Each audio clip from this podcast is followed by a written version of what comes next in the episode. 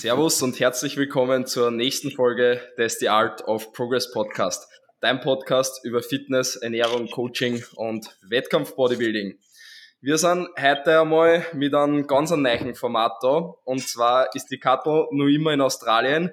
Dafür habe ich mir was ganz Besonderes überlegt. Und zwar bin ich heute mit einem gesamten, mit einem ganzen Podcast Roundtable am Start und habe einmal einen Junioren Roundtable zusammengetrommelt von der letzten Wettkampfsaison und von der Herbstsaison 2023 und freue mich sehr herzlich, da jetzt da alle zum Begrüßen. Ich gehe jetzt mal alle in der Reihe noch einfach durch, so wie es bei mir am Bildschirm angeordnet sind, damit nicht alle durcheinander reden.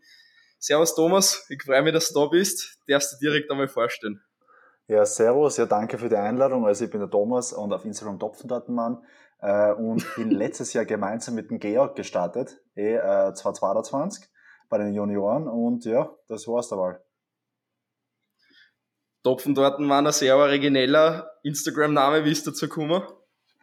Äh, ganz lustig, also ich habe immer zum Geburtstag, äh, zum 14. Geburtstag so 14 Topfenbackel bekommen, zum 15. 15 Topfenbackel, also äh, weil ich keinen Kuchen gegessen habe damals. Ähm, und da ist irgendwie ein Foto in Umlauf geraten äh, und das dann auch zur Tochter von meiner damaligen Klassenvorständin. Und der hat mir dann einmal beim Matura-Ball von hinten angeredet, hallo Topfendatenmann.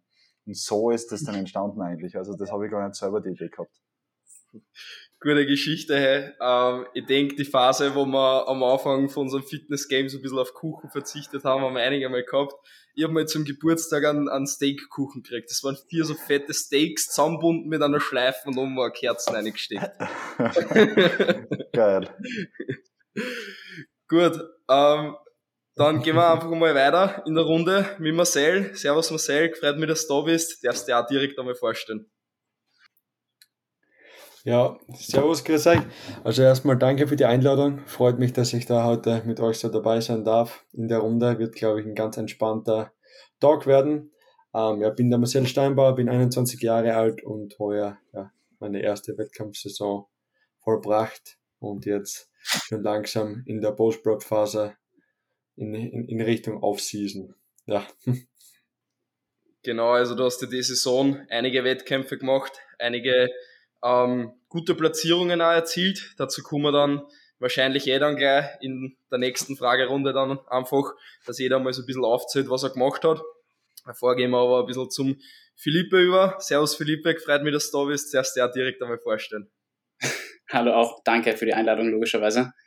Ähm, ja, ich bin der Philipp. Ich heiße auf Instagram genauso Philipp Rumpelmeier. Also da jetzt keinen Special-Namen wie der Topfentortenmann, wobei das eigentlich ganz cool ist.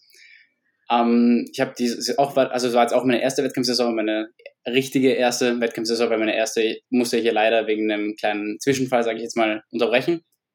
Und jetzt auch wieder Post-Prep und jetzt seit vier Wochen wieder mit sage und schreibe so ein bisschen Erhaltungskalorien und ein bisschen darüber vielleicht. Einfach wieder schauen, dass man ins normale Leben sozusagen zurückfindet. Also mehr zu ähnlich zu sagen. Ja, sehr cool. Es ist immer eine ziemlich gute Phase und da werden wir dann auch noch über die Post-Prep-Phase sprechen. Ähm, vor allem, weil wir ja drei jetzt da von der aktuellen Season ähm, drin haben und der Thomas und ich von der letzten Season sind, wird auf jeden Fall spannend, wenn wir davon erzählen können, ähm, wie für uns die Post-Prep-Phase jetzt schon ein Jahr verlaufen ist und ihr gerade alle gerade so ein paar Wochen erst drinnen steckt. Das wird auf jeden Fall spannend. Gut, dann Jakob, der Letzte in der ganzen Gruppe. Freut mich, dass du da bist, dass du Zeit genommen hast darfst du direkt auch mal vorstellen. Hallo, Servus. Erstmal von mir auch vielen Dank, dass ich dabei sein darf. Ist mein allererster Podcast. Bin der Jakob, 21 Jahre alt und habe auch meine erste Wettkampfsaison hinter mir. Bin jetzt knapp zwei Wochen Post-Prep. Sehr, sehr cool. Dann danke mal alle fürs Vorstellen. Ähm, gleich mal am Anfang ähm, vom Podcast die Instagram-Profile an alle, die zuhören, werdet ihr natürlich dann in der Podcast-Beschreibung finden, damit ihr ja wisst, ähm, wen ihr da zuhört. Ähm, ansonsten gerne gleich einmal an alle da jetzt da, wenn ihr das Format feiert, dass wir da jetzt so einen fetten Roundtable machen, ein bisschen über unsere äh, ersten Wettkampfsaisonen sprechen, ähm, einfach Junioren halt darüber sprechen wie Bodybuilding für uns läuft, wie das ist, dann teilt gerne die Folge, markiert gerne alle fünf, damit wir sehen, wer zuhört und gebt sehr gerne dem Podcast eine Bewertung. Ich freue mich natürlich auch immer über Feedback zum Podcast. Wenn ihr mir sagt, was ihr euch wünscht, was ich besser machen kann, wenn ich einladen soll, etc., dann kann ich dem Ganzen natürlich nur ähm, ein bisschen mehr nachgehen. Und jetzt starten wir ähm, direkt in die Folge eine. Und ich habe gleich ein paar Fragen einfach einmal vorbereitet, beziehungsweise nicht wirklich vorbereitet, mir einfach ein bisschen was überlegt, was ich halt fragen will. Und die erste Frage, die ich einfach einmal habe, ähm, vielleicht starten wir jetzt einfach ähm, mal wieder ein bisschen weiter von hinten, starten wir einfach beim Philipp. Ähm, machst du wieder eine Saison?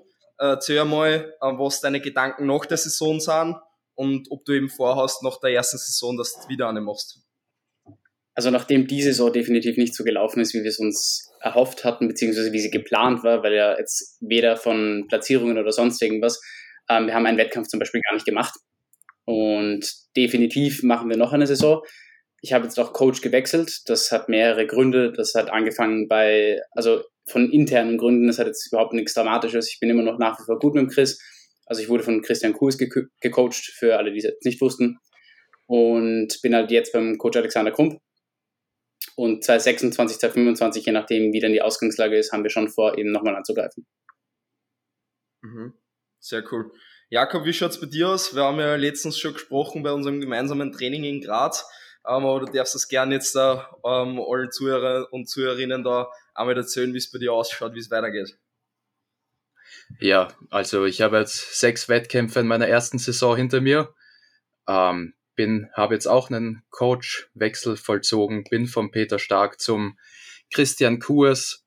Ähm, ja, werde in Zukunft nicht mehr bei Netty-Verbänden starten, sondern hauptsächlich bei der NPC wahrscheinlich. 2026 sowas haben wir da mal ins Auge gefasst.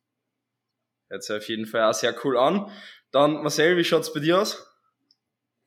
Ja, also ich habe vier Wettkämpfe in meiner ersten Season jetzt hinter mir.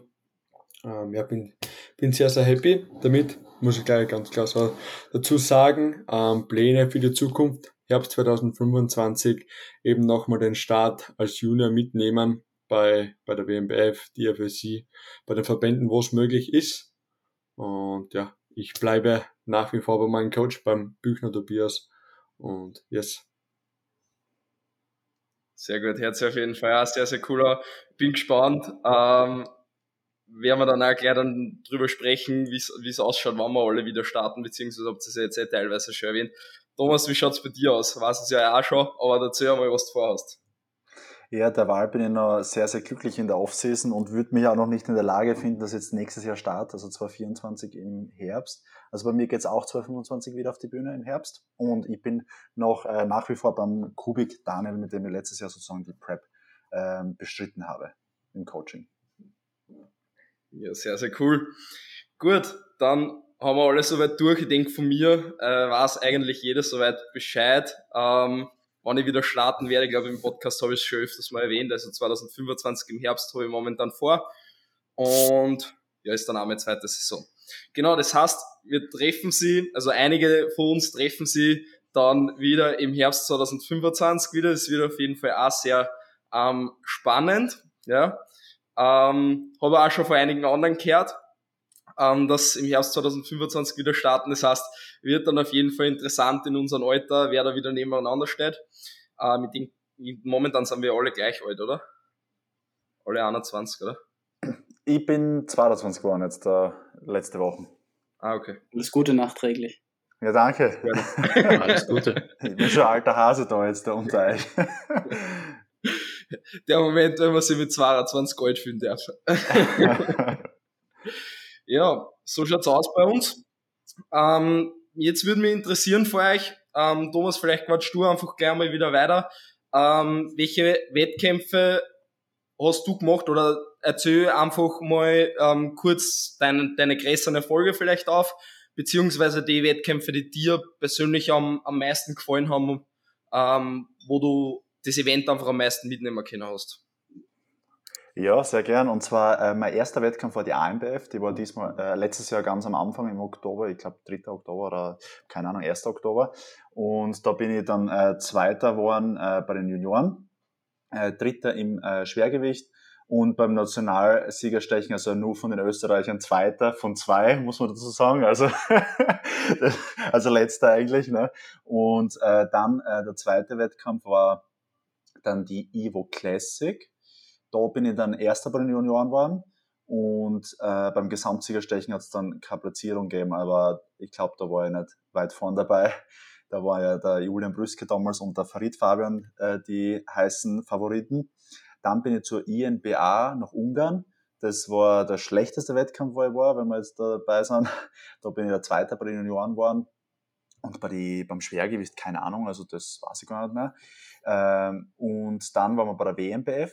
Da, lustigerweise, da war es dann nicht mehr so gut. Da bin ich Fünfter bei den Junioren geworden und Schwergewicht, glaube ich, auch noch äh, Fünfter oder Vierter, keine Ahnung mehr sage ich dir ehrlich. Und bester Wettkampf, wo ich war, war natürlich, äh, ich glaube, da ist man immer äh, subjektiv immer dabei, da wo man natürlich am besten abgeschnitten hat. Aber ich glaube, ja, genau, also bei der IBA war natürlich letztes Jahr mega. Heuer war es echt äh, von AMBF und IBO, die waren echt auf dem gleichen Niveau, so was ich mitgekriegt habe. Aber IBO war letztes Jahr Bombe, dann würde ich sagen AMBF, WMBF und INBA als letztes. Also die vier Wettkämpfe habe ich bestritten. Mhm. Ja, aber ist jetzt auch nicht so verwunderlich, dass die, die WMBF für die von den Platzierungen jetzt da am, am, am wenigsten positiv ausgefallen ist, weil WMBF war einerseits ja die Juniorenklasse bis 23 und nicht bis 21 das heißt, da sind auch Ödere dann neben dir gestanden und außerdem ähm, war die WMBF ja ähm, so ziemlich der letzte Wettkampf in der Saison. Das heißt, da, dass dann auch dann wirklich eigentlich alle dann ein Endpaket gebracht haben und davor war es vielleicht bei der AMBF etc. nur, dass irgendwann nur ein paar Prozent einfach vielleicht gefällt haben. Ja. Marcel, wie hat es bei dir ausgeschaut, die Saison? Ähm, welche Wettkämpfe hast du gemacht und welche waren für dich die beste Erfahrung? Ja, also, ich, ich würde sagen, jeder Wettkampf hat irgendwo in seiner Sicht Erfahrung gebracht, in einer anderen Art und Weise. Ähm, gemacht habe ich vier Wettkämpfe. Das Ganze hat gestartet bei der PCA First Timers in Birmingham, so als Warm-up-Show, ähm, wo wir eigentlich ohne Erwartungen mal hingegangen sind und geschaut haben, ja, wie der Körper aufs Laden reagiert, auf die Strategien und weiter. Aber ja, dann hat es eben gereicht für den Klassensieg. Es hat drei Juniorenklassen gegeben, Small, Medium und Tall. Und ich war in der Tall-Klasse, habe mir dort gleich mal den Klassensieg gesichert und somit zum Overalls Gesamtsiegerstechen am Abend qualifiziert. Ähm, ja, dort wieder ohne Erwartungen eigentlich rein, einfach nochmal das Feeling auf der Bühne genossen und dann ja, hat es einfach für den Gesamtsieg auch noch gereicht und jetzt habe ich ein stolzes Schwert zu Hause. Ähm, das war mal die BCA. Dann ist weitergegangen mit der Evo Classic. Evo Classic war auch ein verdammt geiler Wettkampf, muss ich sagen. Also von der Bühne her einfach der komplette Tag. Das war wirklich der Hammer. Dort habe ich mir den zweiten Platz hinter dem lieben Benjamin gesichert, der absolut die Klasse gewonnen hat, also absolut verdient die Klasse gewonnen hat. Und dann bei der AMBF, AMBF war heuer auch wirklich, so wie der Thomas schon gesagt hat, ähm, auch eine, eine richtig geile Show. Dort in der Juniorenklasse ebenfalls wieder den zweiten Platz hinter dem Benjamin und dann in der Bodybuilding 3 Klasse ähm, direkt nochmal den zweiten Platz. Also zweimal den zweiten bei der AMBF dann und zum Abschluss war er bei der WMBF, bei der internationalen, wo ich mir dann in der Juniorenklasse den ersten Platz gesichert habe und dann in den der Bodybuilding 4 in der Heavyweight-Klasse nochmal den zweiten Platz, wo ich aber dazu sagen muss, um einen Punkt den, den Klassensieg verpasst habe. Ähm, und ja, wie gesagt, bin sehr, sehr happy. Wirklich, die Season ist sehr gut verlaufen, also alle vier Wettkämpfe. Und ja. Bei, bei der Männerklasse sind Klassensieg um einen Punkt verpasst? Ja, genau. Also war ein Punkt. An, um. Gegen einen Gesamtsieger dann, oder? Ja, genau, gegen einen Robert. Das ist heftig, das ist heftig. Ja, sehr stark, interessant zum Hören. Man muss dazu sagen, ähm, alle, die da jetzt da eingeladen sind, sind eigentlich, also kann man schon so sagen, alle sehr, sehr starke Junioren und haben alle eine starke Saison hingelegt.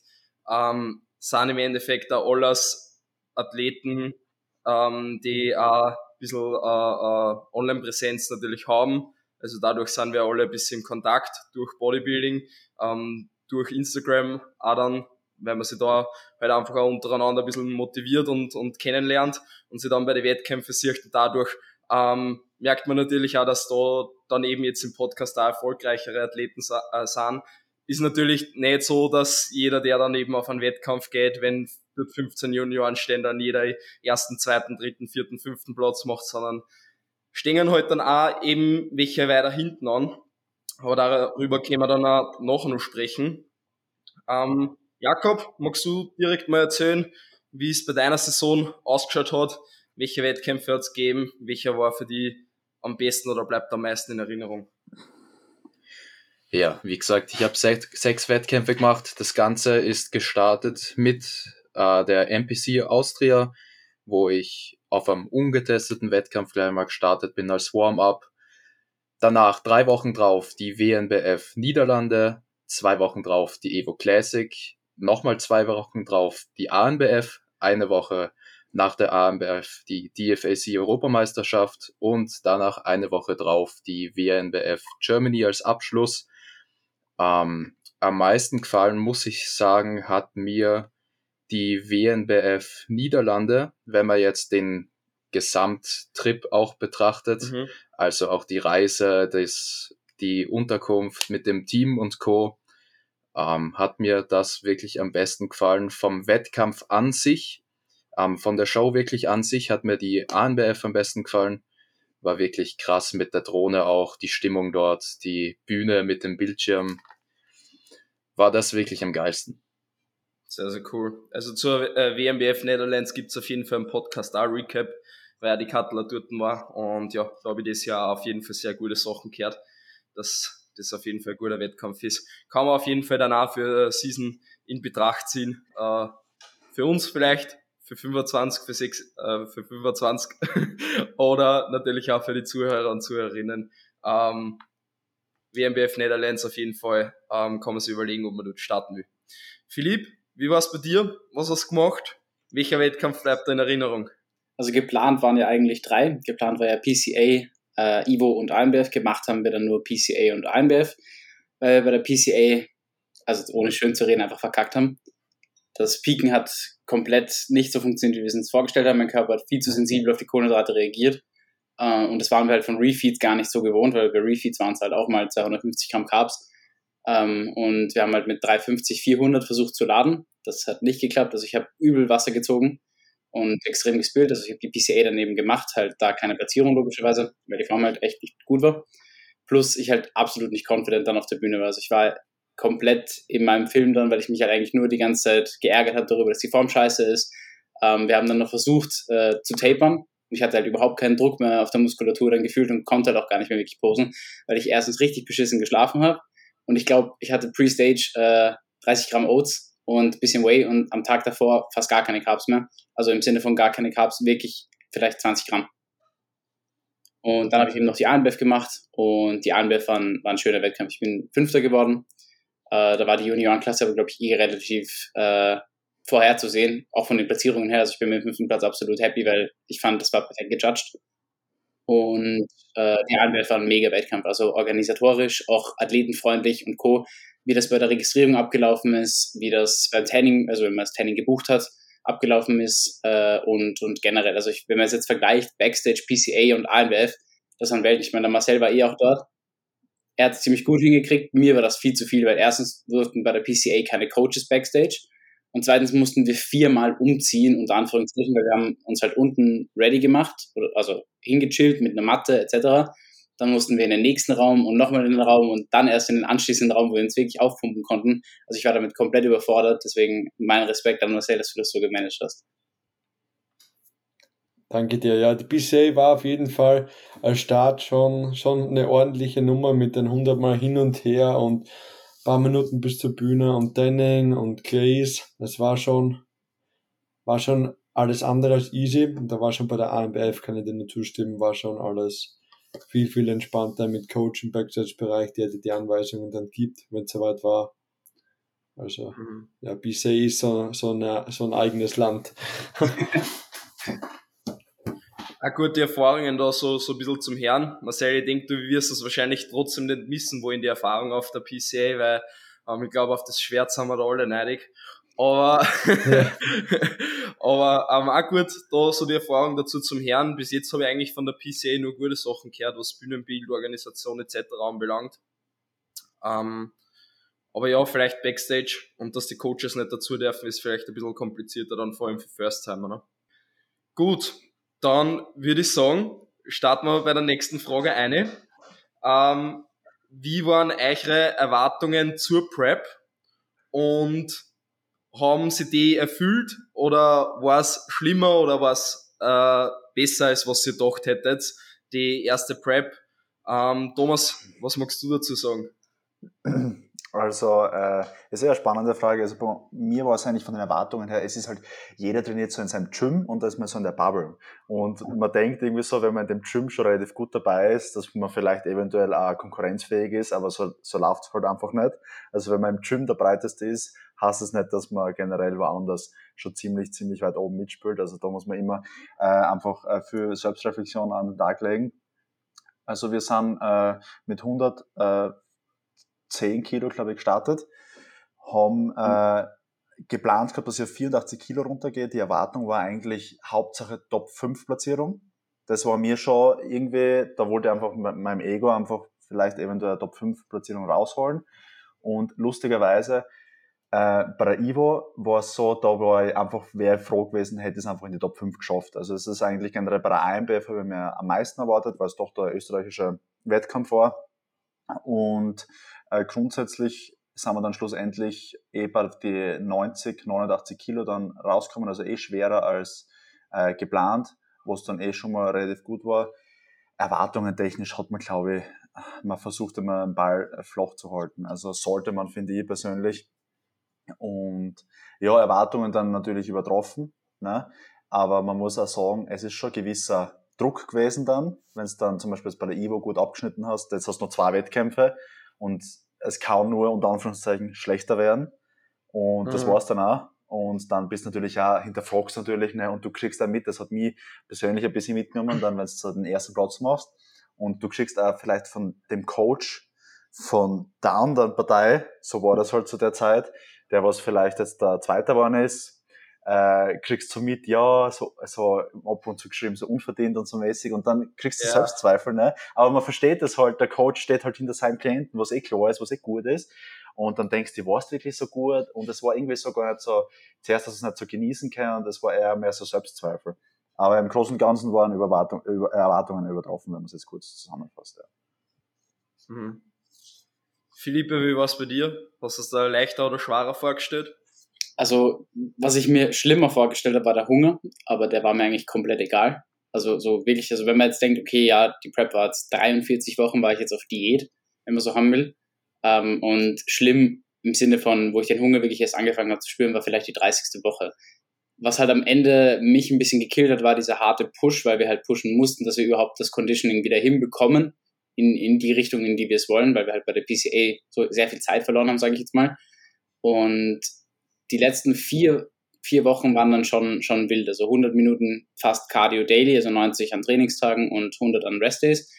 20.000 Schritte plus halt dann die wenigen Kalorien waren es halt dann doch am Ende, dass ich halt wirklich am Abend dann im Bett, also ich bin in der Früh aufgestanden und hatte links im Bein Schmerzen und die sind über den Tag immer schlimmer geworden, dass ich am Abend wirklich, also in der Nacht echt beim Schlaf richtige, richtige Beinschmerzen hatte äh, und mit denen halt in der Leg-Session und dann nochmal 100 Minuten Cardio ballern war. Das war, glaube ich, so das Schlimmste an der Prep. Ansonsten war das halt eine mega Journey und äh, hat halt eigentlich nur Spaß gemacht. Also, was man halt irgendwie krass lernt, was, also was mir so aufgefallen ist, wie dankbar man in, wie dankbar man in einer Prep für so urkleine Dinge ist, was aber auch generell jetzt wichtig ist. Also ich ja. will mir das eigentlich beibehalten, weil es ist halt einfach nicht normal, dass mein Körper das mitgemacht hat. Oder es ist halt einfach nicht normal, dass es jetzt so, so reibungslos funktioniert hat.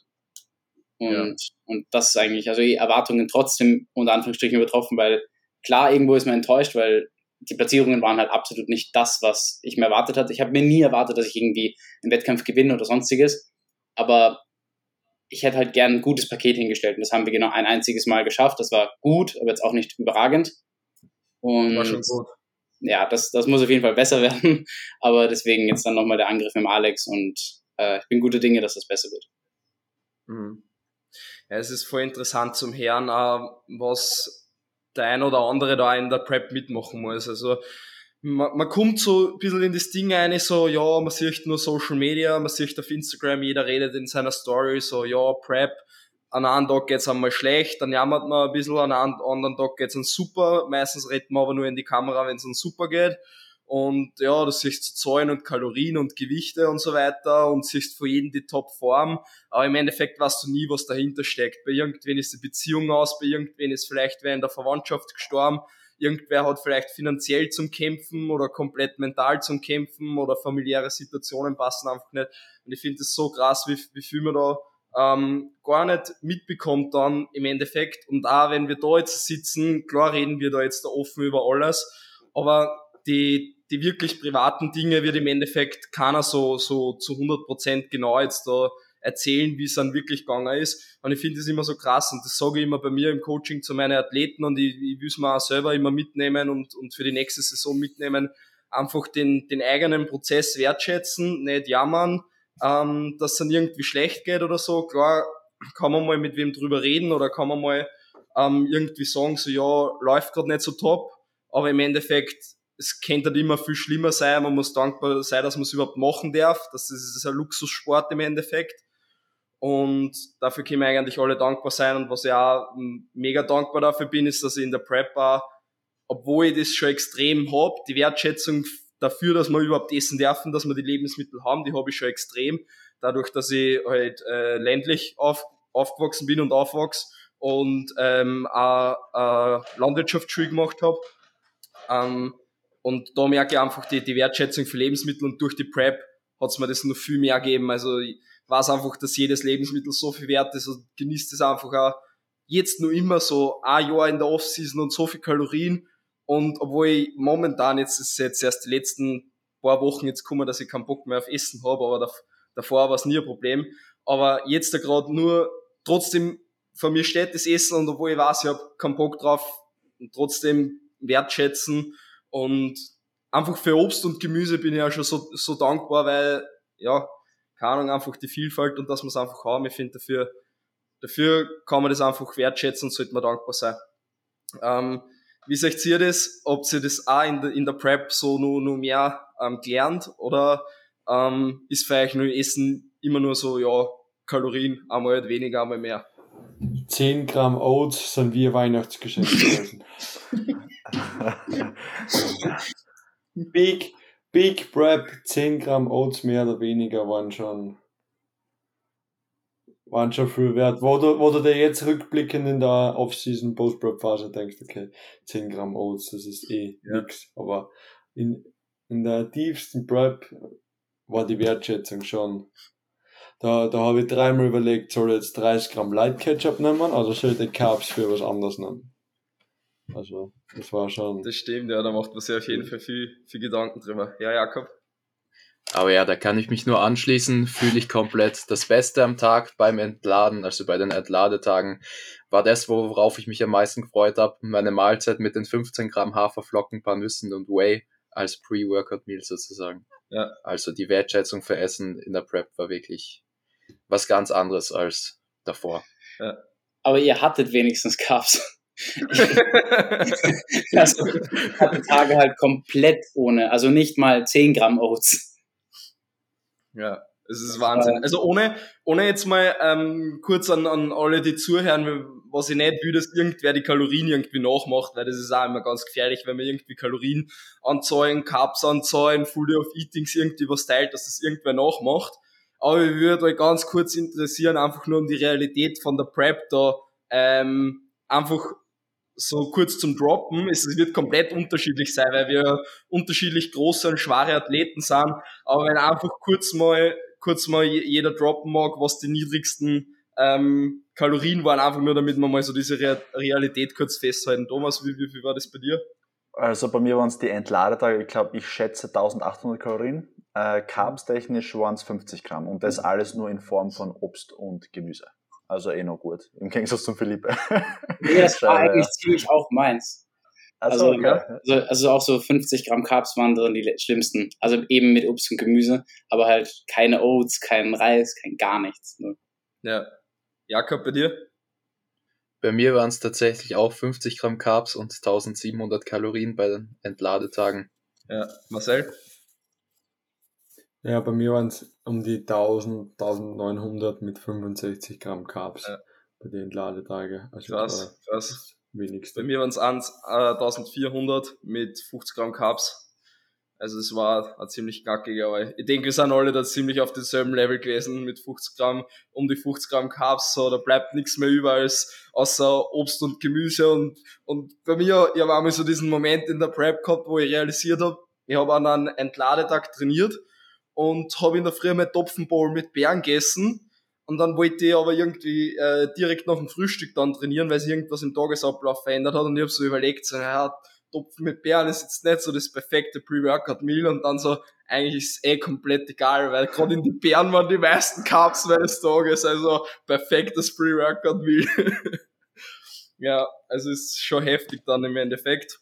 Nur, nur damit das, ähm, damit wir auch wieder das so ein bisschen aufbringen, wo man dann im Endeffekt ist. Aber das ist auch wieder so viel, ähm, dazu im Endeffekt hat jeder sein Prozess und Kaloriendefizit über lange Zeit, das Kaloriendefizit über lange Zeit, jeder hat seine Symptome, jeder hat seine Probleme und ob das jetzt da für die persönlich 500 Kalorien auf oder ab sind, wird im Endeffekt keinen Unterschied machen, weil es ist trotzdem für jeden ein Kaloriendefizit.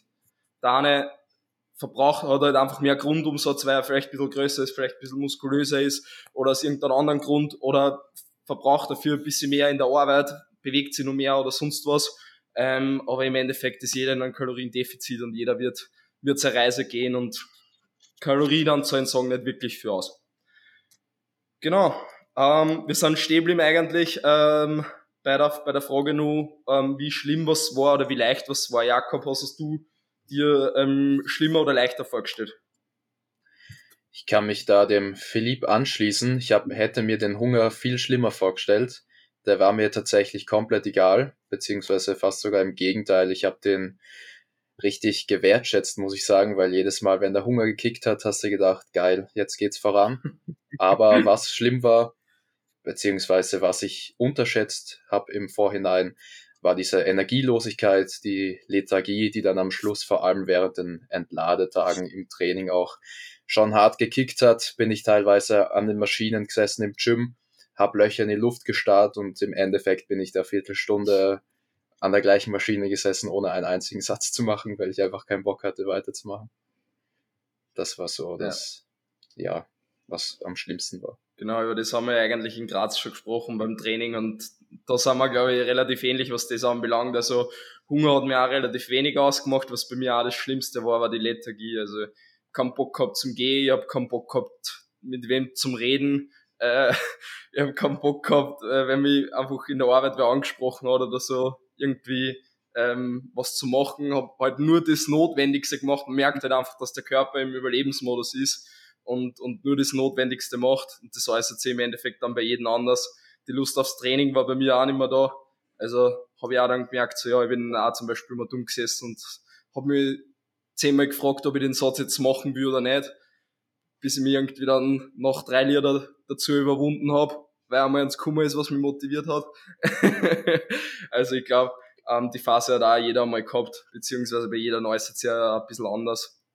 Aber wir, man, man merkt einfach dann am Ende das Kaloriendefizit. Marcel, was war bei dir so das, das Schlimmste, beziehungsweise war es schlimmer für die, die Preppers, was du gedacht hättest, oder war es ähm, leichter?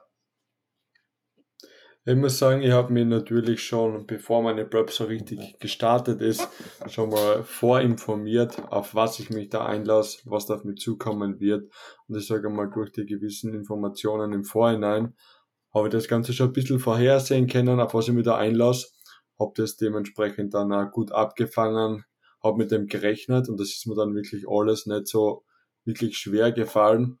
Ähm, ich sage einfach, wenn du die ganzen Anpassungen und alles, was so im Laufe einer Prep kommt, einfach da hinnimmst, wie das ist und die nicht wehrst dagegen und jammern anfängst, dann fällt dir das ganze, der ganze Prozess um einiges leichter.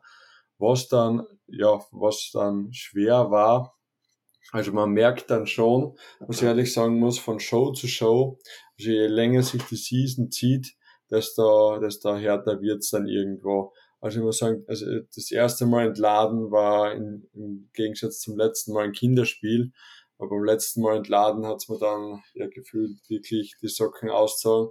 Wenn du mal zehn Minuten am Esstisch sitzt und fünfmal überlegst, ob du jetzt aufstehen sollst und das und das tun sollst, weil einfach komplett die Energie weg ist.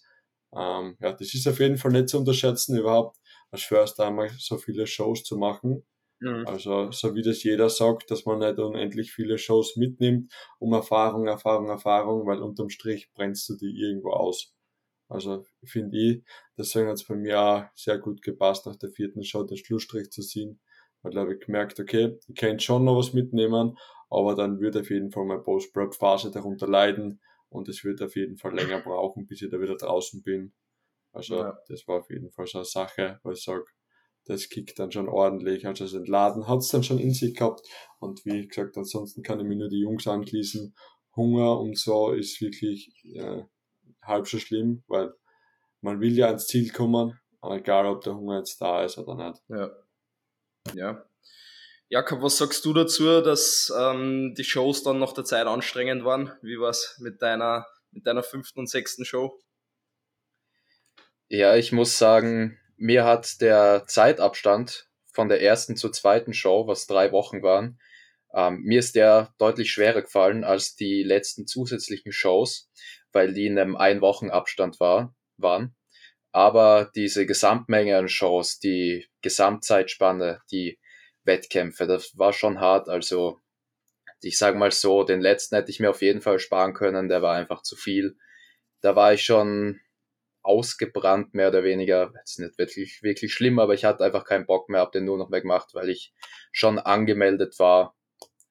Ja, also so vier bis fünf sind, wären schon viel eigentlich für die erste Saison, wäre bei mir aber noch gut gegangen. Ja. Sag ich mal.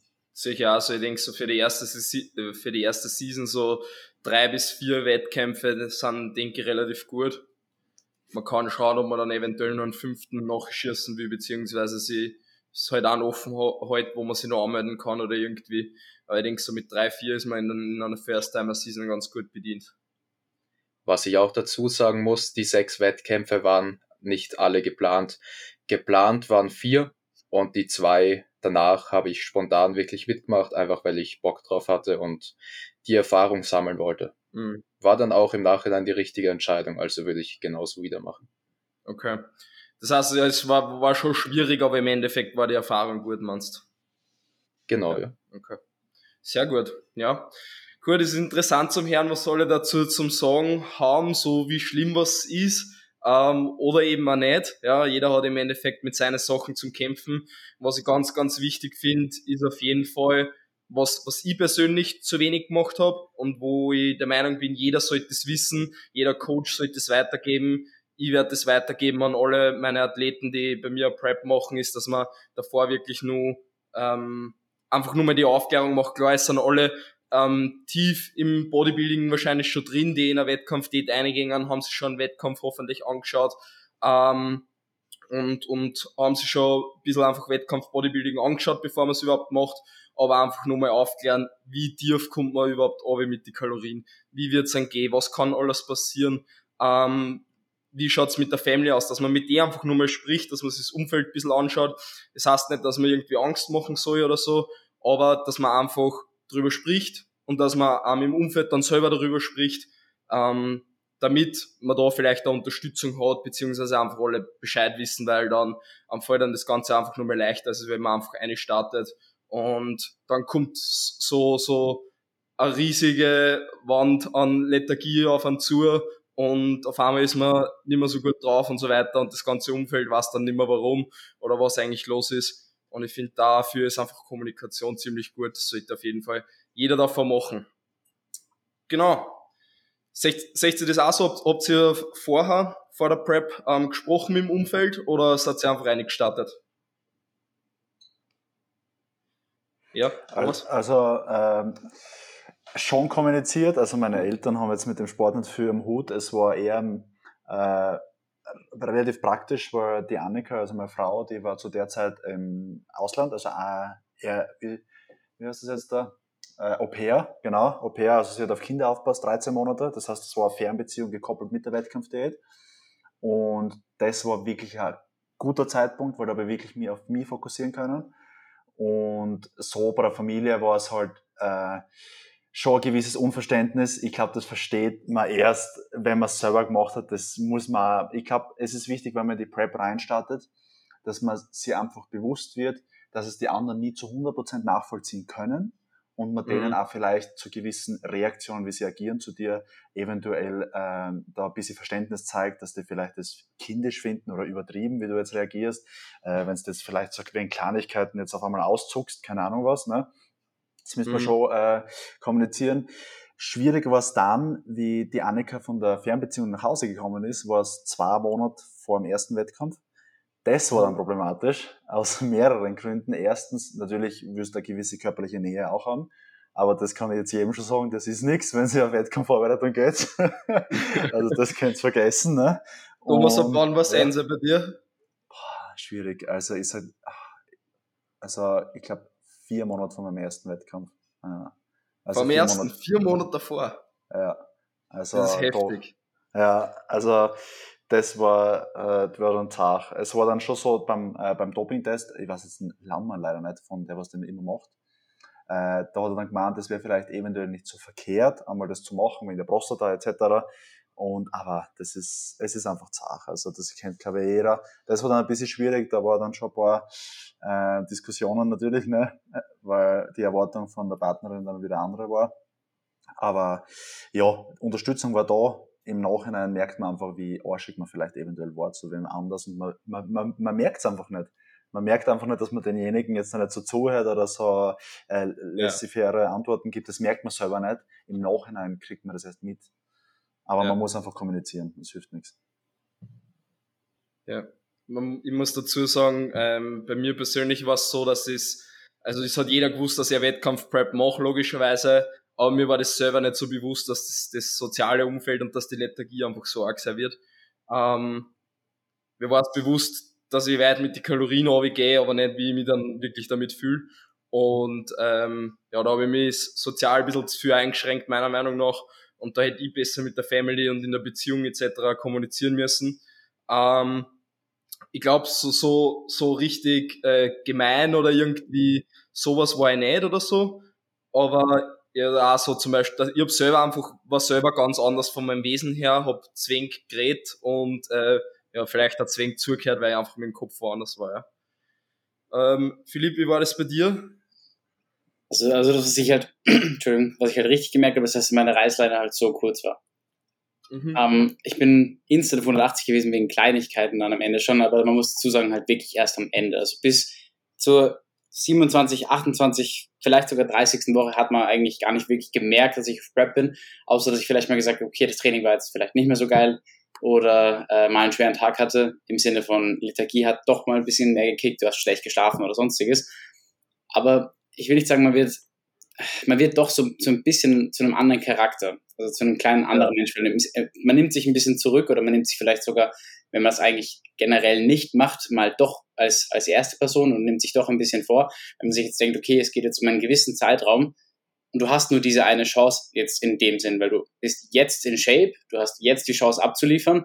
Schau, dass du diese zwei, drei Wochen, in die es jetzt noch dauert, nutzt, egal was da jetzt kommt und alles andere kannst du nachher richten. Aber ich finde sogar, dass das vielleicht ein falscher Gedanke war weil ich hätte das einfach enjoyen sollen und eben dann nicht irgendwie mich, mich aufregen, weil, keine Ahnung, der Hund jetzt schon wieder nicht gemacht hat, obwohl wir jetzt eh schon eine halbe Stunde draußen waren oder so ein Blödsinn halt. Und wegen so Kleinigkeiten ist man halt dann doch relativ schnell halt hochgegangen und das ist halt so ein, so ein Ding, wo, was ich richtig gemerkt habe. Aber ansonsten wirklich erst, wirklich, wirklich erst am Ende der Prep.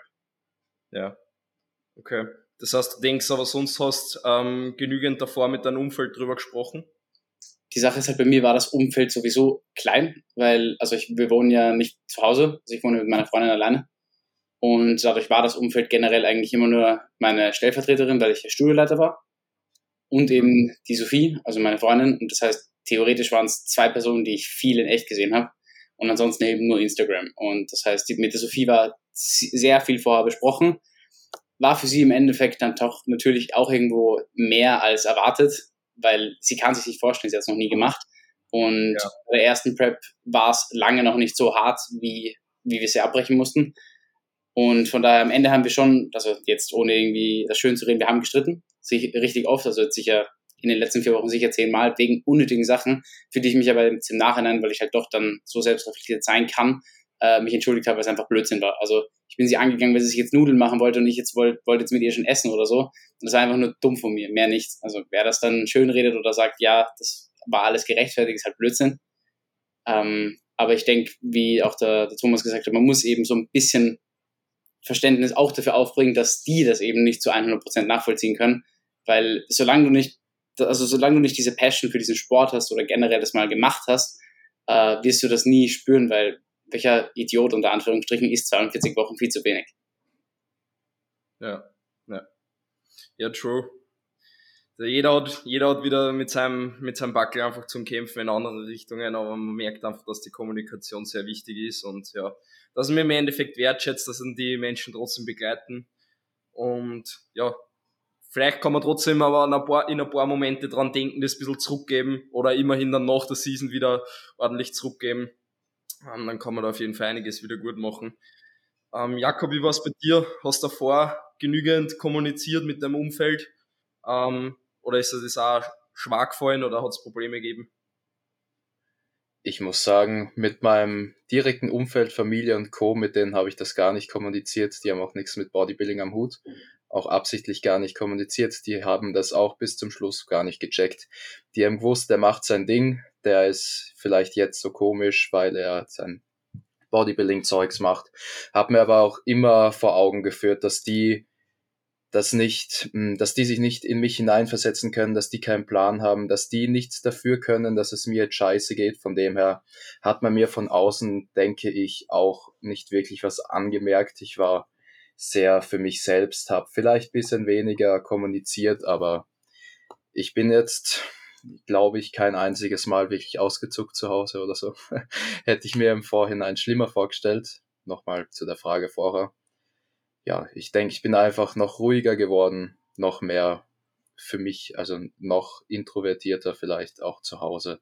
Ja. Hab weniger kommuniziert, aber ja, am Schluss haben sie es dann ja doch gecheckt und sind auch zu Shows mitgekommen, zuschauen, also. Ja, also dann insgesamt trotzdem ein schöner Abschluss.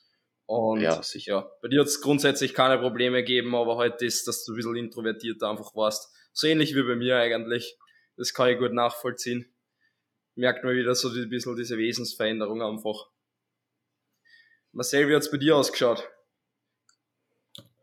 Ja, also ich habe das direkt gleich mal im Vorhinein mit meinen Freunden, mit meiner Freundin, Familie etwas kommuniziert, dass das Ganze in Kraft treten könnte, dass im Laufe der Zeit vielleicht einmal auch ein bisschen die Reißleine kürzer wird, Nerven ein bisschen weniger werden oder dass ich halt einfach ruhiger werde. Also ich sag, die letzten Wochen dann von der Prep hat man schon gemerkt, dass ich einfach, ja, wenn wir am Esstisch gesessen sind und alle geredet haben, ich einfach nur da gesessen bin mit meinem Handy, weil Reden war einfach zu anstrengend. Unterm Strich, die Energiekapazitäten sind fürs Training draufgegangen und der Rest, da muss man dann irgendwo einsparen.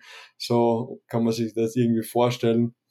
Ähm, ja, meine Freunde haben das dann natürlich, genauso wie meine Freundin, gut nachvollziehen können, haben mich da gut verstanden und das Ganze so akzeptiert, dass ich jetzt mein Ding durchziehe, dass jetzt Fokus auf mich liegt und dann, ja, nach der Prep langsam wieder die ganzen Lebensqualitäten aufblühen werden, wie jetzt wieder Step by Step Dinge unternehmen, wieder alles ein bisschen flexibler ist. Weil wie gesagt, ich habe gesagt, jetzt ist die Prep, jetzt habe ich 30 Wochen Diät hinter mir und jetzt ziehe ich ja die letzten 7, 8 Wochen durch, schaue auf mich selber und danach kommen wieder alles andere und das hat dann ziemlich gut funktioniert. Natürlich kommen die, die ein oder anderen unnötigen Streitigkeiten vielleicht einmal aus, weil einfach, ja, ich komme nach, nach einer fünf Stunden, komme nach fünf Stunden heim oder so, hab ewig nichts gegessen und dann kommt irgendeine so blöde Frage und du, du bist einfach nur, ja, komplett hin, hungrig, keine Ahnung, hast keine Energie und dann kommt so eine Frage und ihr wisst ganz genau, wie das dann ist dass da vielleicht einmal nicht so, so eine höfliche Antwort zurückkommt. Aber wie gesagt, ich habe das gut kommuniziert, Verständnis war da und dann war das unterm Strich kein Problem. Mhm. Seid ihr jetzt in der Offseason schon ähm, gut gemeinsam essen gegangen, wenn wir bei der AMBF geredet haben? Ja, also ich war jetzt schon, ja, wir waren jetzt schon am Wochenende mal, mal fein essen. passt auf jeden Fall Sehr gut. schön, das gefällt mir. Wieder ein bisschen Flexibilität im Leben zu haben. Sehr, sehr cool. Aber was mich interessieren hat bei euch jetzt nur, nur mal ganz, ganz kurze Antwort von jedem da. Ähm, ist euch in der Prep mal irgendwie was gefallen, abbrochen oder irgendwie sowas? So bei, vor allem im Essensumfeld oder so? Oder in der Mikrowelle was übergegangen? Also ich weiß nicht, wie oft mir meine Oats in der Prep übergegangen sind, weil ich nach dem sechsten Mal aufgehört habe zu zählen.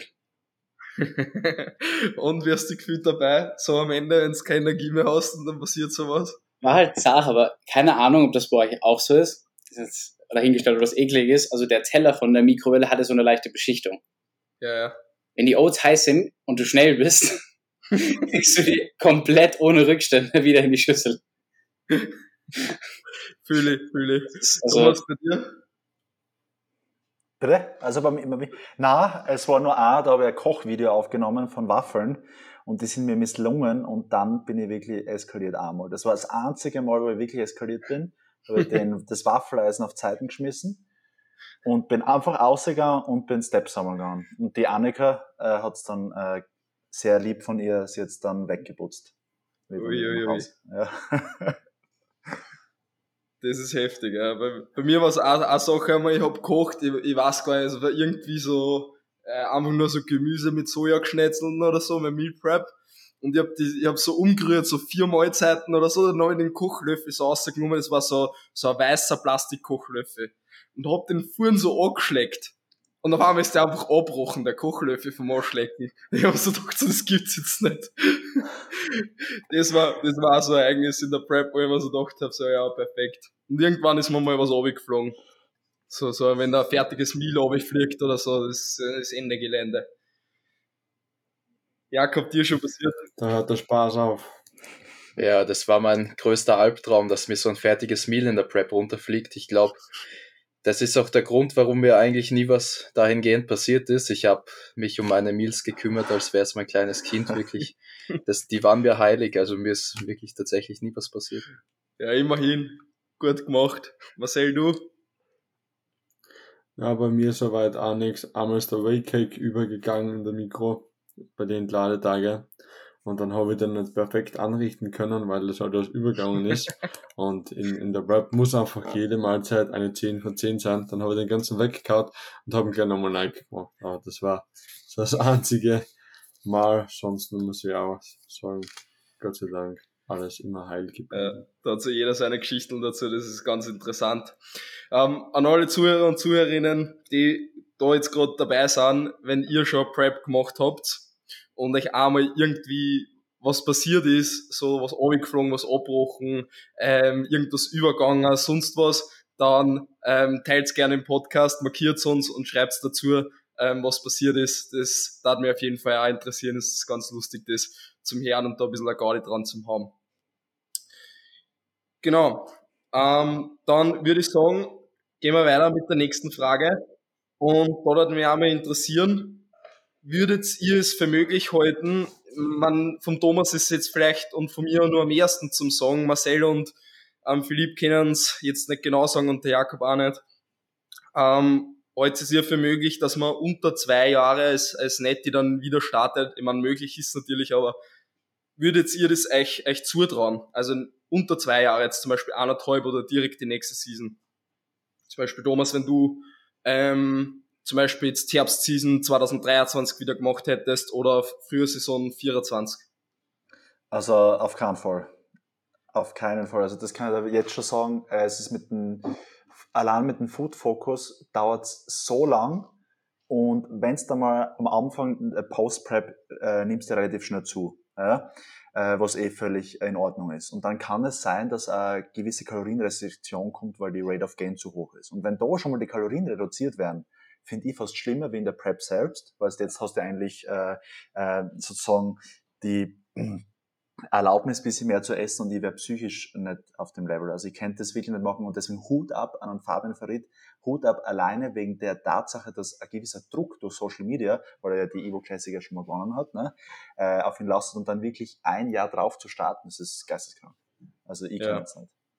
Hätte, hätte ich persönlich auch nie im Leben gemacht. Also ja, ich finde das komplett verrückt, wenn das irgendwer als Net- Netti macht. Also ja, meinen mein größten Respekt dafür, aber ich würde es nie im Leben machen. Also für mich war es auch so, für mich hat es eigentlich so ein Jahr dauert, bis ich jetzt so wirklich so Post-Prep eigentlich abgeschlossen habe. So. Ich würde jetzt nicht sagen, dass das jetzt nur Post-Prep so wirklich ist, aber ich würde sagen, die Off-Season ist noch nicht so ganz abgeschlossen, dass ich wieder in einer, in einer Wettkampfdate gehen kann. Also jetzt bin ich gerade so an dem Punkt, habe ich ja vorher schon gesprochen, ähm, also gesagt schon, dass, äh, dass ich jetzt so an dem Punkt bin, dass es halt nicht mehr ähm, immer Spaß macht. Ja. Also jetzt bin ich dann irgendwann an dem Punkt, dass ich mir denke, okay, eventuell kennt ihr eigentlich 2024 wieder starten. Ähm, so, so mental und auch vom Essverhalten und so weiter. Ähm, aber trotzdem denke ich mir, dass das 25 besser ist. Und 24 waren halt dann zwei Jahre. Zwei Jahre finde ich, das, das geht. Aber alles unter zwei Jahre ist, ist schon sehr heftig, finde ich. Ja. Philipp, was sagst du dazu? Tatsächlich, also ich, ich selbst für mich könnte es mir nicht vorstellen. Und ich weiß aber, warum der Fabian sich das vorstellen kann, vorstellen hat können. Er hat halt die Muskelmasse. Das Problem ist, was halt viele halt dann oder vergessen, wenn du wirklich das Jahr drauf wieder startest, du hast halt nicht viel Zeit. Ja. Du hast, wenn, sage und schreibe, vielleicht sechs Monate zum Aufbauen, weil du dir genug Zeit lassen musst, um wieder verdammt hart zu werden, weil du wirst eben, wie der Thomas auch gesagt, du wirst einen ziemlichen Rebound haben. Das heißt, also, dass fünf, sechs, sieben Kilo mal in vier Wochen draufkommen, ist jetzt einfach nicht ungewöhnlich. Äh, und egal wie schön du da raus reverse, du weißt noch nicht, wie dein Körper darauf reagiert, weil das jetzt einfach komplett anders ist. Du hast jetzt einen ganz anderen Grundverbrauch, weil du im Normalfall ja 10 bis 15 bis 20 Kilo leichter bist. Und der Fabian konnte es halt machen, weil er die Muskelmasse letztes Jahr schon hatte und letztes Jahr schon ein Level über vielen anderen war. Also ich glaube, das war halt auch der Grund, warum er es gemacht hat und man hat gesehen, es hat super funktioniert, er hat mega ausgesehen. Ähm, aber ich selbst könnte es mir nicht vorstellen und würde es halt auch nicht jedem raten, weil wenn du halt wirklich ein viel besseres Paket auf die Bühne nochmal bringen möchtest, denke ich, dass du einfach eine gewisse Zeit wieder brauchst, um wirklich was draufzupacken, weil du wirst dich jetzt mal von der Prep mal sicher zwei bis drei Monate mal erholen. Da wirst du jetzt nicht arg viel Muskelmasse draufpacken, sondern wahrscheinlich eher das zurückholen, was du in der Prep verloren hast. Dann, wo du übel wird, jeder Netty, wenn es wirklich hart wird und sobald du Blutstreifen mal hast, irgendwo Muskelmasse einbüßen. Das ist einfach so und äh, die holst du dir halt mal zurück und dann hast du vielleicht nochmal vier Monate nur zum Aufbauen. Perfekt, da wird nicht viel gehen. Also ich würde es definitiv nicht machen, aber auch gut ab vom Fabian. Aber ich hoffe, dass er sich jetzt mal äh, ein, zwei Jahre ein bisschen Pause nimmt und auch nochmal halt besser aussieht, als, als er es eh schon tut. Ja, sicher also. Marcel, was sagst du dazu? Unter zwei Jahren wieder zum Starten. Also bei dir, du hast jetzt geplant, dass du in zwei Jahren wieder startest. Könntest du das irgendwie vorstellen, in ein Jahr oder in eineinhalb Jahren wieder starten, beziehungsweise jetzt das für sinnvoll? Also ich persönlich kann mir das ebenfalls gar nicht vorstellen. Ähm, einfach, ja, ich muss mir jetzt einmal von, von der Prep erholen. Es waren ja immerhin doch knapp 40 Wochen im Defizit und jetzt ist einmal Zeit, den Körper wieder ähm, das Ganze zurückzugeben. Mhm. Und das dauert jetzt, sage ich mal, sagen wir ungefähr 12 bis 16 Wochen, bis man da hormonell wieder etwas besser aufgestellt ist, weil nur weil ich jetzt 5, 6, 7, 8, 9, 10 Kilo mehr habe, heißt das ja nicht, dass bei mir wieder alles in Ordnung ist. Und das geht jetzt auf, hat auf jeden Fall mal Vorrang, die Gesundheit. Bin absolut froh, dass der Körper das so die 40 Wochen mitgemacht hat. Und ich würde sagen, kann da nur an Philippe zustimmen, dass ja, weil man, man, man will ja auch stetig besser werden. Und wenn ich jetzt 24 starten würde, dann müsste ich ja spätestens im März schon wieder in die Prep reinstarten. Mhm. Damit ich wieder äh, Conditioning erreiche, was ich mir vorstelle, mit der ich konkurrenzfähig bin. Genau. Und ja, jetzt sagen wir, die nächsten zwei, drei Monate brauche ich, bis ich mich erhole. Dann haben wir eh schon Februar, sagen wir ungefähr. Und dann ein Monat und dann wieder in die Prep. Ja, das, das wird sich unterm Strich gar nicht auszahlen und ja, irgendwo ist, hast du jetzt einmal ordentlich draufpacken, die Lebensqualität wieder ein bisschen aufblühen lassen, mal auf andere Dinge auch ein bisschen Fokus legen, äh, weil sonst verliert man vielleicht unterm Strich auch mal die Freude dabei und das wird sich auf jeden Fall ja. nicht, nicht rendieren. Ja, so ist es sicher auf jeden Fall auch so. Ähm, also ich höre halt immer wieder von, von ähm, Personen, die einfach außerhalb von der Bodybuilding-Bubble sind und dann einfach fragen sie, ja, wann startest wieder ähm, nächstes Jahr oder im Frühjahr oder im Herbst gleich wieder oder irgendwie so. Da muss man halt dann immer erklären, so ja, die Regeneration dauert mal extrem lang, lang einfach als Natural-Bodybuilder. Dann ähm, muss man einfach einmal aufbauen und bis man dann wirklich wieder bereit ist, in den Wettkampf zu gehen, also zwei Jahre so, sollte man schon haben. Ähm, Jakob, siehst du das auch so? Ja, ich kann mich da nur anschließen. Ich könnte es mir auch gar nicht vorstellen, nächstes Jahr wieder zu starten. Ich habe nämlich den größten Spaß daran, mich wirklich deutlich zu verbessern und von dem her werde ich da länger brauchen als ein Jahr. Vor allem ja, mit dem, was ich auch vorhab, da muss wirklich viel Muskulatur rauf. Und wenn ich mir denke, ich starte nächstes Jahr wieder, komme dann in der Prep drauf, dass ja da nicht wirklich viel gegangen ist, habe dann noch die, weiß nicht, x Wochen vor mir, da ja lässt dann auch die Motivation, denke ich, nach. Das ja, wird einem nicht gut tun, glaube ich. Ja, also sind wir da eigentlich alle insgesamt selber Meinung und was ich euch, Jakob, Philipp, Marcel einfach auch mitgeben kann, ist, und denke Thomas, du wirst es so bestätigen, lasst euch mit der Post-Prep-Phase Zeit. Also ihr werdet euch jetzt zu so denken, so ja, ein Monat, zwei Monate, drei Monate, ja, dann geht's mir schon wieder super, ihr habt immer wieder super Tage dabei, beziehungsweise die meiste Zeit geht's euch einfach schon gut. Aber es werden auch einige Monate danach nur so Tage kommen, wo es euch vielleicht mal nicht so top geht, jetzt nicht im Hinblick auf Lethargie oder sonst irgendwas, sondern dass einfach irgendwas von der Prep noch kickt, keine Ahnung, sei es Essverhalten etc. Ähm, lasst euch Zeit und legt's nur mal ein paar Monate drauf und, und dann wird das Ganze schon wieder anders ausschauen. Also ich denke so, ein Jahr danach kann man sagen, ist natürlich bei jedem komplett anders, aber ein Jahr danach kann ich wirklich sagen, okay, jetzt, jetzt ist wirklich so, so jetzt mal so richtig, richtig von der Prep heute, denke ich. Oder Thomas, was sagst du da dazu?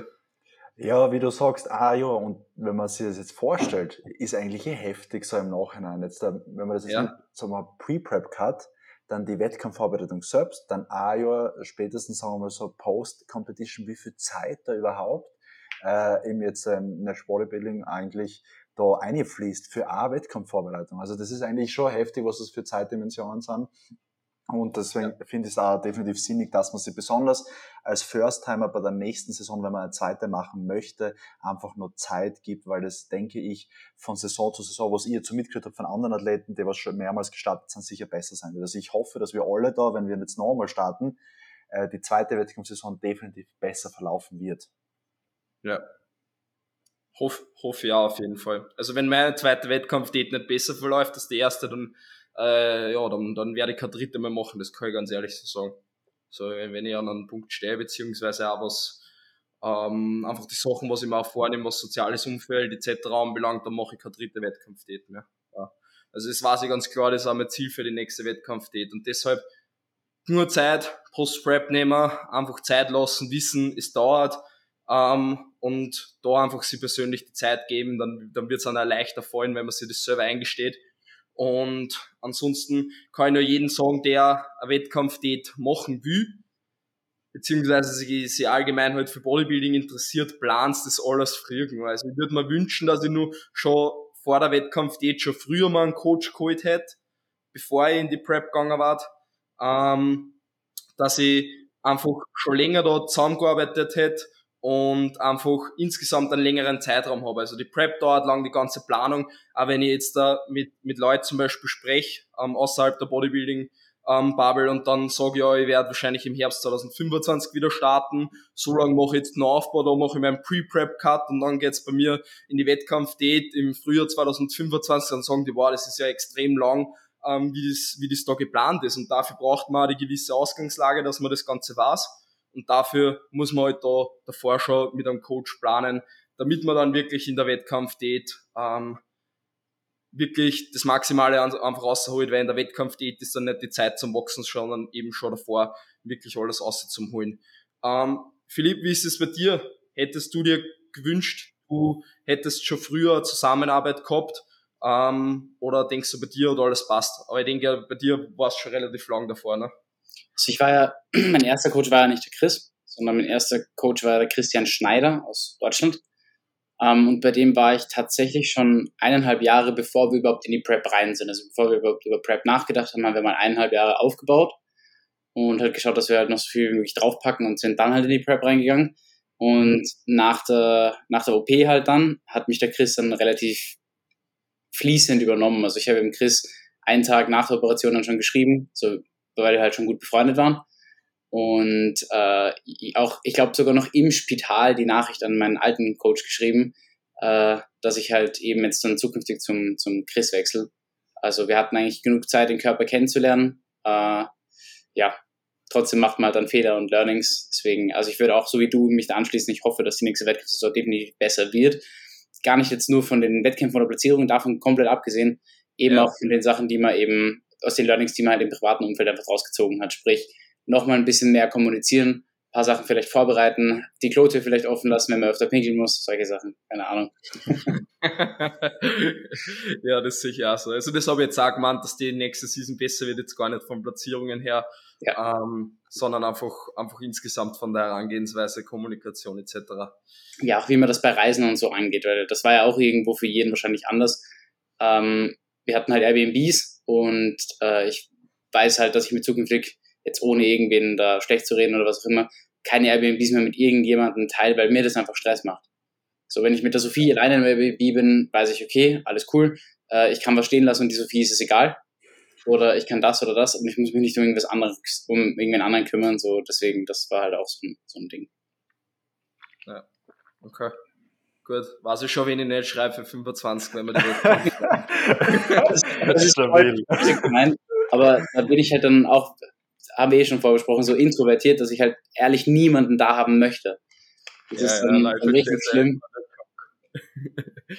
ja, Thomas, wie, wie war das bei dir? Hättest du dir ähm, lieber schon früher einen Coach genommen, weil wir jetzt gerade geredet haben, ich glaube, du warst gerade währenddessen jetzt am Klo, aber ähm, wir haben gerade gesprochen drüber, wie lange davor immer einen Coach zu nehmen, Pre-Prep-Cut, dass das eben, was, was du eh gesagt hast, zu lange Zeiträume sind. Ähm, davor immer einen Coach zu nehmen, hättest du schon früher einsteigen wollen oder hat bei dir alles passt? Äh, also bei mir war es eigentlich so, ich glaube, eh, gemeinsam mit vielen anderen habe ich eigentlich so gestartet mit den Trainingspedia und den Technikpedia und die ganzen Sachen vom, vom, vom Sepp damals. Also ja. ich bin eigentlich erst im September 2021 zum Daniel gegangen wollte die Prep eigentlich zuerst selbst machen, ja, was ich Gott sei Dank nicht gemacht habe. Und äh, bin dann eigentlich eh relativ spät, und Anführungszeichen, also knapp ein Jahr vorher zum Daniel, also aufbaumäßig haben wir gar nicht gemeinsam vorher zusammengearbeitet.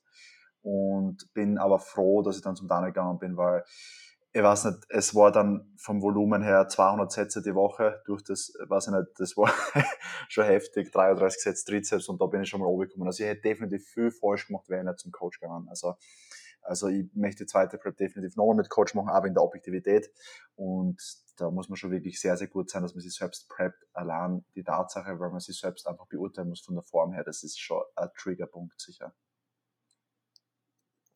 Hm. Das heißt, allein nicht vom Training her meinst du, war da nur mal einiges zum Außerholen, wie du ins Coaching gestartet bist?